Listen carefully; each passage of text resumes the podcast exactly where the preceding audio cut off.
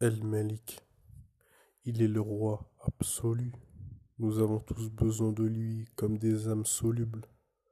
Il possède tout, et nous nous devons de l'invoquer, et ceci dans l'absolu.